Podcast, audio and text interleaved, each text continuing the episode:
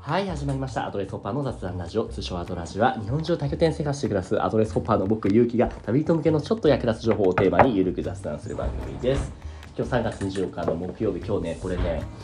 6本撮りの6本目ですね。もうだいぶ撮って、もう夜今これ、もう10時前なんで、もう僕眠いんですけども、でも、それでもね、撮りたい相手がいると、今いるこの福岡の文字工拠点っていうのは、すごいね、入れ替わりが激しくて、なんかもう、結構もう全部で78人ぐらいのユーザーさんゲストさんと会ったかなすごい人気な拠点なんですねだからっていうのもあってすごいね面白いめちゃめちゃ人いいたち声と会えて結構 ねその用意書してくれた人たちもおってねそうで今日その用意書してくれてすごいいい感じの男の子にもうそれしか言えんの いたんで早速そのね彼をゲストに見ましょうこんにちはこんにちは。こんにちは一応こんにち はー今僕の向かいに座ってるのが、えっとあなたの名前は何ですかえー、my name is Alan です。アランアランってことは Where is, where you from? え、Japan。 Japan. Which part of Japan you from? もう一回。どこの日本のどこから来たのあ、神奈川から神来奈ま川し。神奈川。めちゃめちゃ日本人やな。っていうのと幅を言うあなたはどこですかあー京都京都の京都京都のあなた京は都の海側ですねの海が来たあなたは野村と言います野村と言います。はい野村さんとアランですた。ね。はい、お願いします。お願いします今日はメインアランにね聞いていこうと思うんですけども、はい。アランってニックネームなんだ。本名ではない。本名は林和弘と言います。 要するに言うんで隠すんじゃない隠さないですよ。おなんで暴言持ってきたんや ありがとうそうアランアラン言うってことはなんか海外にルーツあるのかなと思ったらそういうわけではないんだ あー、違うんですよね。あえじゃあ生まれも育ちも神奈あ、一応生まれは中国ですおね。ー両親中国人で川。おお、うんえじゃあこっちも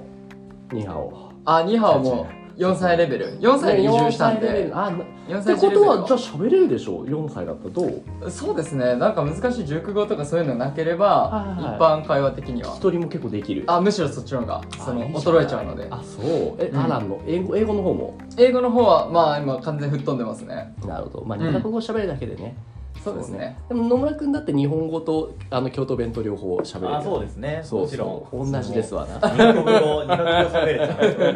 ち ゃうそう間違そういないそうえアランはえアドレスユーザーだよね2人ともねそもそもにうん。どれそうですはいはいはいなんかすごいねオーラがあって最初俺と同じぐらいか年上かなと思ったんだけどアランは おいくつ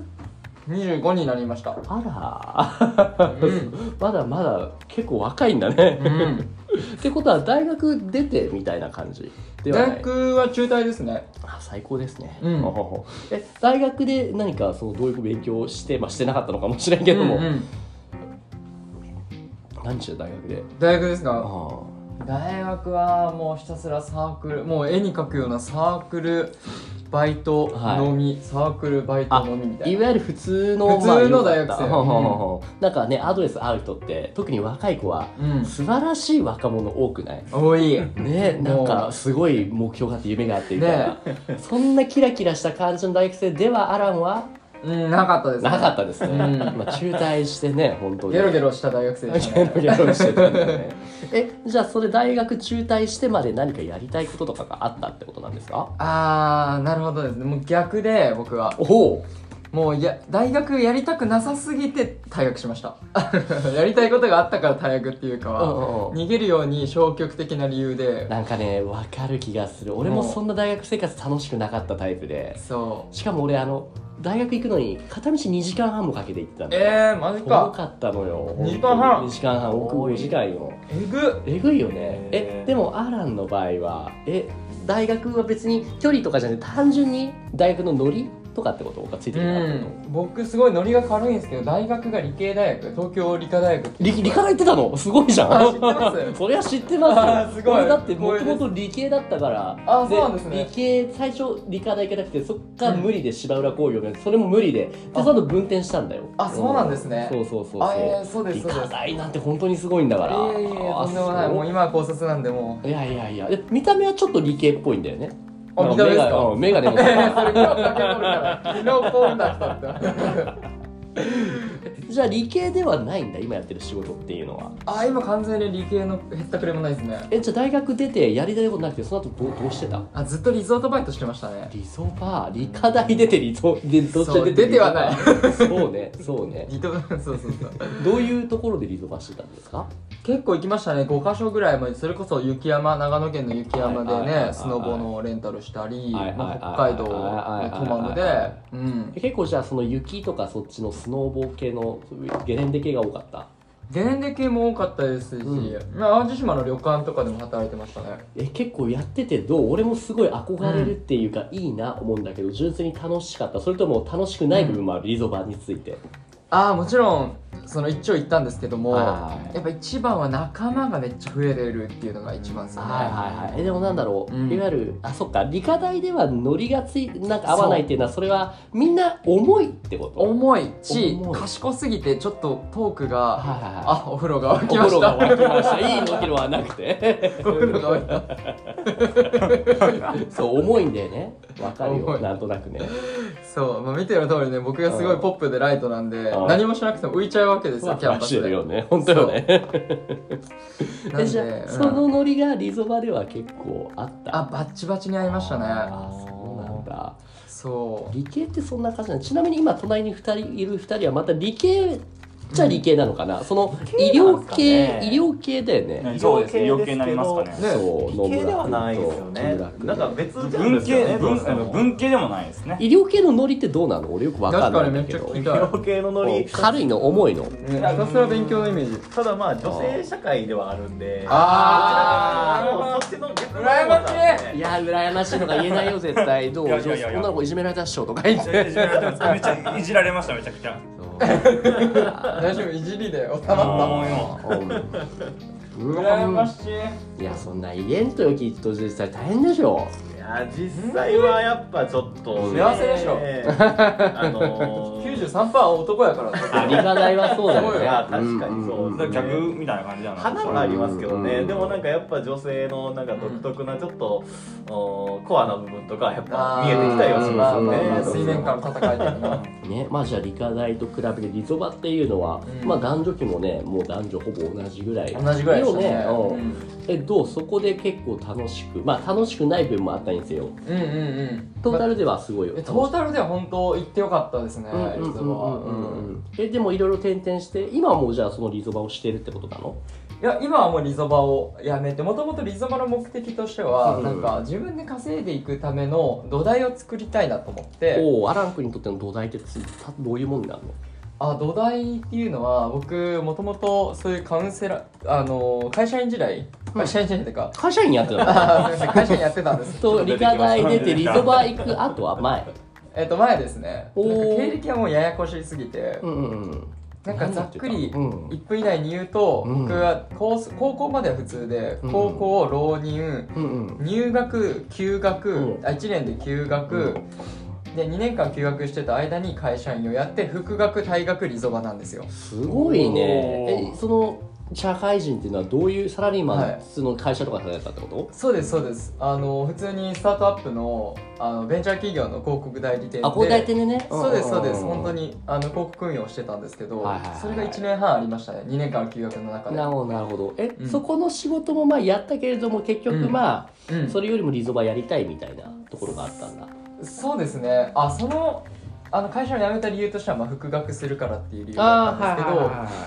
でそっから結局なんか僕会社員時代に結構ほぼ鬱になっちゃってそうあるよねそうなんかまあ二十歳で入学したわけだから何も仕事ができなくてやっぱけどそうだよねそ何ができなくてつらかった社会人そのね1年生ってやっぱあると思うんだよね、うありますよねやっぱタスクを周りの方よりも全然こなせてないなんかプレッシャーとか、はいはい特にそのまた気にしちゃうんだよねうんなんか俺最初会った時 すごい軽い感じでうんふわふわしてるから気にしないタイプなのかなって思ったら、うん俺の前プロフィール見せてあの HSS 型 HSP HSP、うんそうそうそうどういうものかっていうとあの、はい繊細さんですよねはいあの結構ちょっとしたことがすごい気になって、はいその見てくあの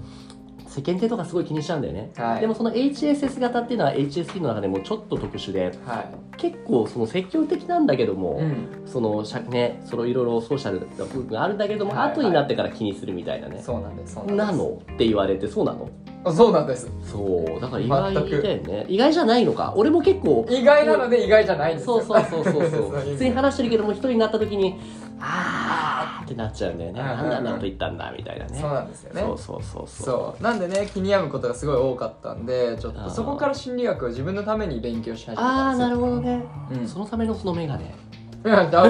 わ 必要やけどおうおうおうおうえじゃあ結構自分自身がそのさっきの HSP っていうのも含めてうんはい見えるように分かるようになってきたと、そこで知りましたね自分が HSP ってうんうんうんう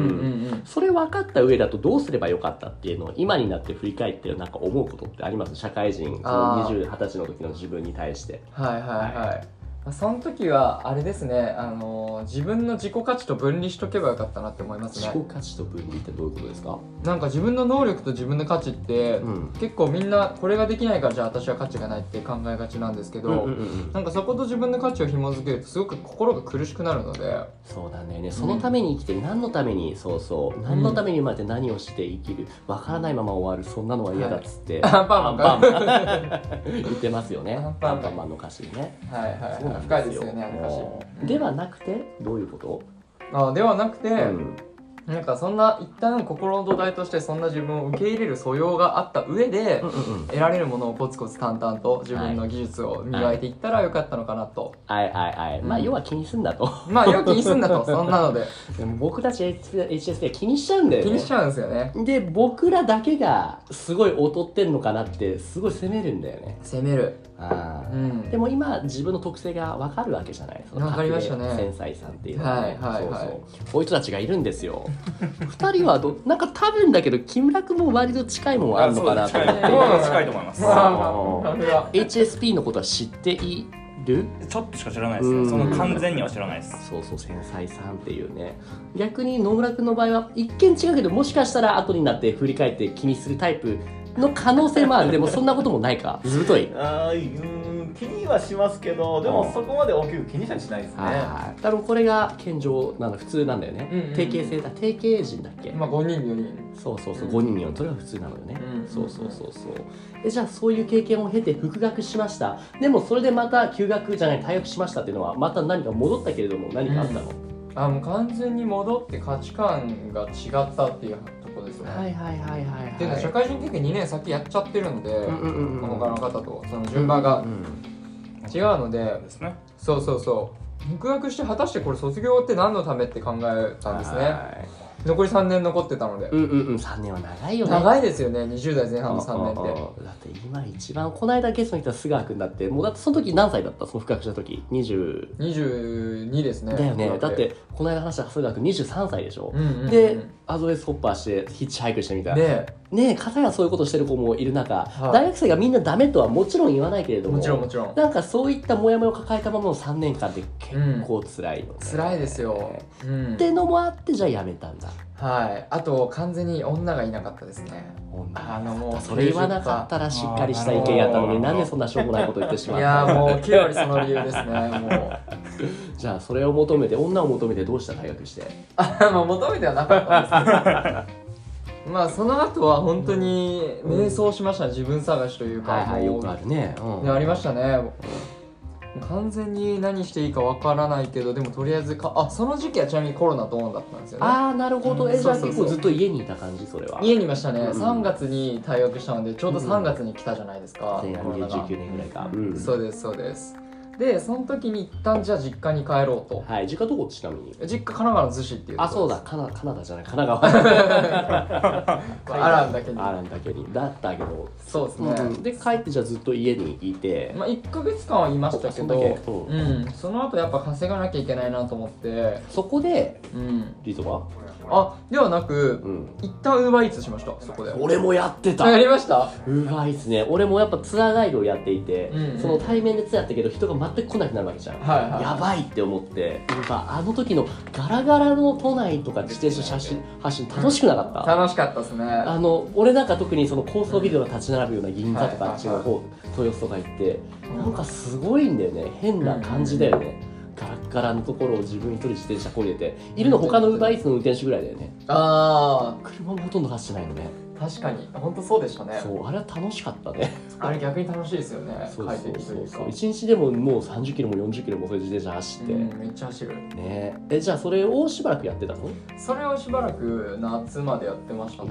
いいねいいねえその後は、その後はリゾバですねはいはいそこからいつばだったんだそね、こからリゾバでしたねうんうんうん、うんじゃあ転々して結構こういう暮らしいいなと思ったと、そうですねしばらく転々としながら、うん何よりねあの、うん家賃を支払わないいんですよそうだよね衣食住がねうんそう住み込みももうあー賄いもねいただけるんで本当あー出費がほぼゼロなんですよさね、らに言うとああいうその雪山の中の何もないところってお金使いたくても使う手使段えないでんですしょよでしょそうそうそだから強制的にお金が貯まるよねうああもう本当おっしゃる通りであー仕事して働いてるとうん、うん、ねえそれこそ2人はもううんいろんなところに来たら働いてるわけれども変にお金もらっちゃうとさうん使っちゃうでしょこれもらったから言うて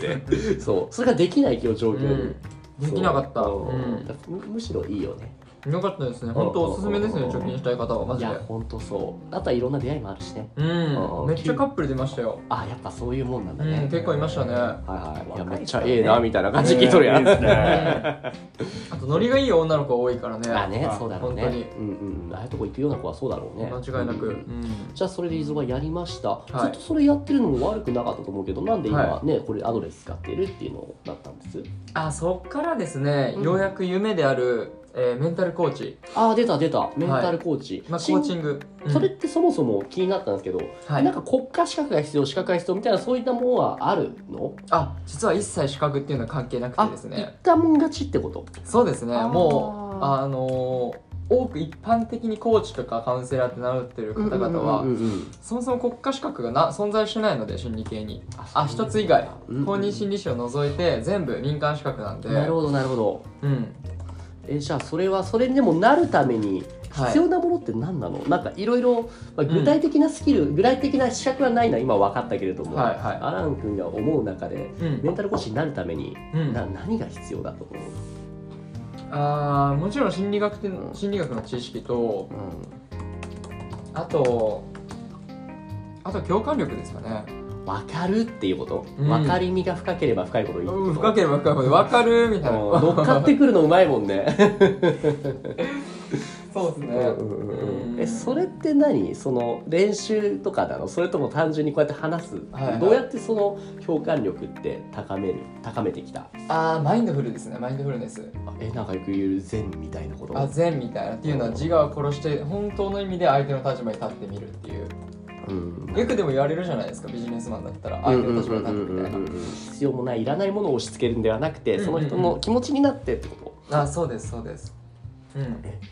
これってだって言うはやすしだけれどもなかなかうん身につかないじゃない、難しいですよねはマインドフルネスってもうかもう言ったらまあふんマインドフルネスになるけれども、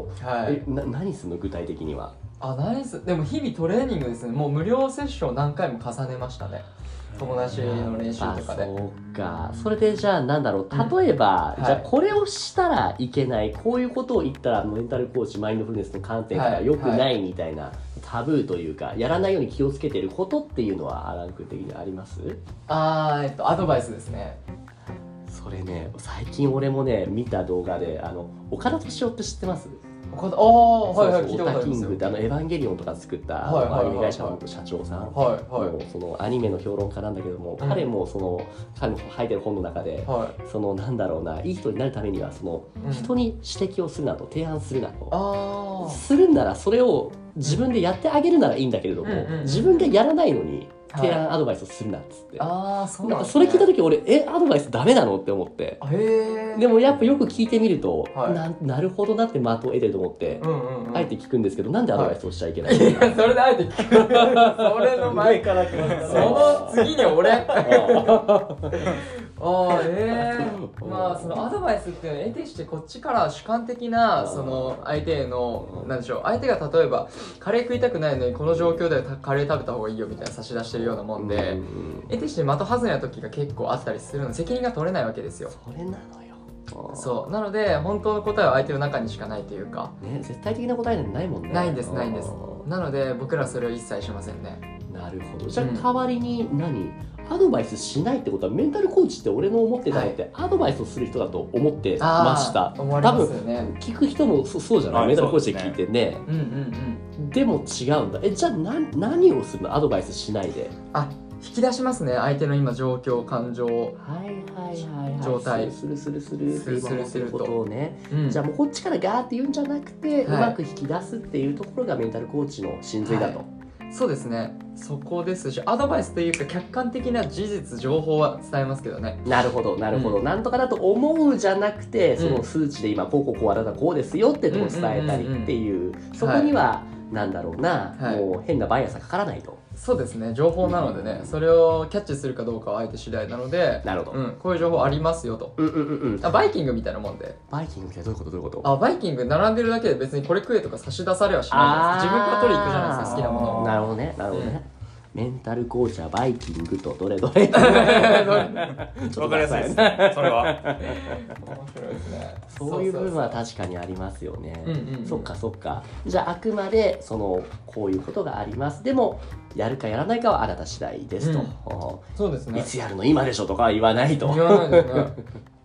うなるん、ほどなるほど。えじゃあでもメンタルコーチやりますって始めてそんなすぐにお客さんってそもそも取れたもんですか取れないですよ、ねえ、うんさっき無料セッションを最初やったって言ったけども、うんうんああいうのってそもそも自分でサイトとか作って引っ張ってくるのかそれともなんか、たうんなんだろうここならとかランサーズみたいな、そのプラットフォームに登録してはい取ってくるのかでいうと、どうやってますどうやりまああ一番最初はうーんと初めてのお客さんインスタグラムした YouTube からでしょ、ね、 YouTube なんだ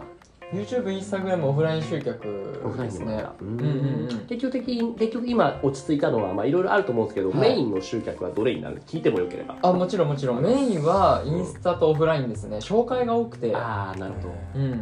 ぱリファラルでのね紹リファ介ラでのルはいはとってもブレがないというかやっぱりね、うん似たようなその友達に、紹介してくれる人に似た人が来るから、ぶれないずれないですよね。うんだし信用がありますよね元からうんうんじゃあやりやすいと。やりやすいですねじゃあ今でこそねその、うんうん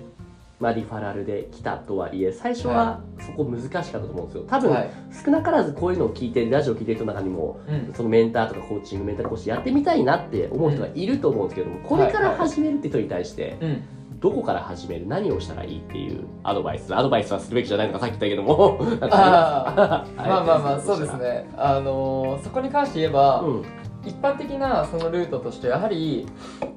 簡単に言うとそのメンタルコーチっていうのは過去自分がつまずいてたからそれを乗り越えるための知識を得たわけなので、はい。はい、今から目指してる方はその過去その方が何を乗り越えたか、うん うんうんでそのまだ乗り越えてない人向けに自分ができる価値を提供したらはい。もう成立すると思いますね。えっとえっとつまり例えばそのアランさんの場合はどうどうどうやってあ僕の場合はあの、はい自己否定とか、い自己肯定感の低さとか、はいなんか引っ込み思案とかがすごく強かったのあで。自身がってことじ僕自身がうんでそれを乗り越えるために勉強したので、はいはいそれらの情報発信とか、うんうんなんか来てくださる方うんに対して、そのもちろんコーチング技術を学んだのでそれとブレンドして、うんう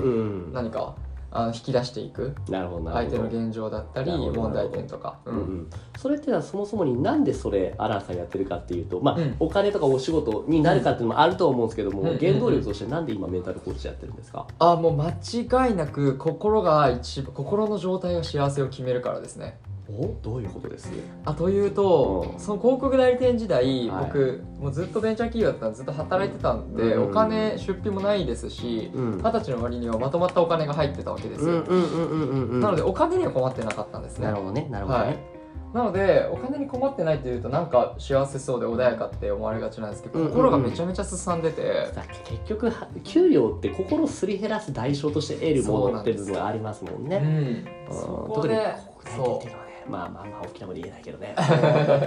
本当に本当に そうなんだ。だからそこで幸せってなんだろうなって考えた時にいや心の状態が幸せなら何でもよくねっていうふうに思ってなるほそこからど。うんうん思いましたねでもそれ自分自身をそれ、ねうんその豊かにするだけでいいんじゃないかなと思ったんですけどそれをあえて他の人に対してメンタルコーチをするっていうのは、その原動力何か他の人にもそういうふうに感じてほしいってところなのか、自己満足なのかお金なのかなんか他に何か。あありがとうございまうんすそれは結構友達からですね相談される役割が多くて、はい友達をなんか軽くしてあげたいとか心の悩みをなんかちょっとでもほぐしてあげたいっていう原動力からこれじゃあ友達だけじゃなくてはい対多数なるほどねにもねそういう人が全国にいるのであればはいなんかそういう働き方もありだなっていうふうに私僕も苦じゃなかったし幸いにも喋るの好きだったの確かでに確かにそういった理由が重なって、はい、仕事にしようとあとフリーランスうんうんでなんか自由だから良さそうだなと思なっるて、ほどね全てがマッチしていやー今ありがたいことやりにたいことと需要がねうまくガッチンコしてね、い、や素敵ですねそんな人だと思わなかったいや本当に あの思われないようなキャラ作りでねなるほどね結構やっぱね迷ってる困ってる人っていますよね、とか言ってここで来るのもあれだけどいも、ますねいまうんでもそういう中でちょっと話を聞いてくれるだけでもふわっと軽くなることってありますよね、うんうんうん、ですし我々プロなんでその人が本当に進みたい道とかも間違いなくバチバチに導くので本当にあーえわかる見ててなんか例えばこの人ちょっうんとそういうこと感じてんやろうなとか、うーんいや完全には分からないですけど、うんある程度の方向性というか、うんなんとなくのなんか状態感っていうか漠然とした内容はなんとなくではありますがなるほど場数を踏んでる間に、うんなるほどなるほどやっぱはいそれはそのこうやってお話をすることによってうんうん見えてくると、んそうですね、うんえこれね興味ある人は何なら俺もちょっと話聞いてほしいぐらいですけれども、はいはい興味ある人はこれは何、あの概要欄にリンクとかも貼ろう思うんですけどなんかサービスステージみたいな何かっていうのはあるんですかあありがとうございますあのー本当に公式 LINE と Instagram はいはいはい、はいインスタグラムのじゃあリンクを貼っておきますと、 はいでなんか普通に相談は別にお金取ってないですし気軽に公式、へうあの公式 LINE でうん送っていただければ普通に返しますのん、なでんか買わされん大丈夫あ全然 あの壺持ってないですしまあ3日に1回壺売るかもしれませんけどほら なるほどね冗談ですいや素冗晴談らしいじゃあまとめの方に入っていこうと思うんですけど、この「アドラジ」っていう番組は、ゲストの方の聞く名詞を作ってあげた、作りたいなと思っていてうん要はその今回で言うとアラン君がどういう人間で何をしてて、今後こういうことをしていきたくてそのためにどういう人とつながりたいっていうそのプロフィールを紹介してもらってこれを聞いた人がうん面白そう、アラン君じゃあちょっとプロあのうセんッションを受けてみたいっていうマッチングが成立したらいいなと思ってやってるんですそのためであれってもう一回さっきも言ってくれたと思うんですけど聞くと、アラン君そもそも何をしてる人でしたっけはい、僕はまあコーチングですね、広く言えば、カウンセリングコーチングでカウンセリンすグ。コーチングをしているとで、はい今後どういうことをしていきたいあ、今後もあのやりたいことは変わらなくて、自分らしく生きる人を増やしたいっていうのを軸に。今はワンオンワンっていうセッションでやってますがは、いゆくゆくオンラインコミュニティだったり、うん、そういったあの場を作るだったり、空間を作るっていうのにシフトしていきたないるほですどねね。自分らしく生きれる人が増え増えるようなそのためはのい場を作っていきたいと、うん、じゃあそのためにそうですどういう人やどういう機会とどういったものを求めるどういうものとつながりたいっていうのはありますかああ、このラジオを聞いて、わかるっていう人とつながりたいですね。はい は 全く。なんだろう俺の思った印象としては、うんそれが分かんないとか迷ってる人の対しての道を示してくれるうん、人がマッチするのかなだけど逆にもう全部分かってますっていう人でもいいってことですか、あもうどちらでも同じ世界観そういう人増やしたいよねでもいいですしあーなるほど今まだ困ってるっていう方もうんうんうんあのいいですし、なるほどうん、とりあえずピンときた方はあぜひぜひ、うん、じゃあなんかしんどい軽くしてほしいっうてん人も、うんわかるそれわかるなんか一緒にやってみたいって人も、ぜひぜひつながってみてくださいと、うん興味ある人はうん LINE と、えっ、と Twitter インスタ、あインスタですすね、うんインスタと LINE でそれ聞いてきてくださいというところどうでしょう、話してくせましたかあもうおかげさまですごいスラスラといあやのよかった俺が引き出しちゃった素晴らしいもう今まさに石原さんがやってるのがコーチング えですね、出た俺そうなの 間違いな じくゃあもうえーとはじゃあ俺も今度やらせてやろうかないいやもうぜひぜひ 幸せな人を増やしてほしいいやですよかったですそういうところでね、はい今日のゲストは肩書きなんて言ってますあ敵私あの旅する自由なコーチで旅する自由なコーチの、はい、アランさんでした。アランでしたアランどうもありがとうございまこしちらた。こそガヤのお二人もありがとうございま した。はい。というわけで番組では皆さんからのレビューやリクエストをお待ちしています。YouTube でお聞きの方は、なコメント欄から何でもご意見どうぞ、すべてのコメントに目を通しておりますと。また、今日のアランのようにコメンコラボしていただける方も募集中です。ご興味ある方は、いつでもご連絡ください。それではまた次回、みんなありがとうございました。ありがとうございましありがとうございましたた。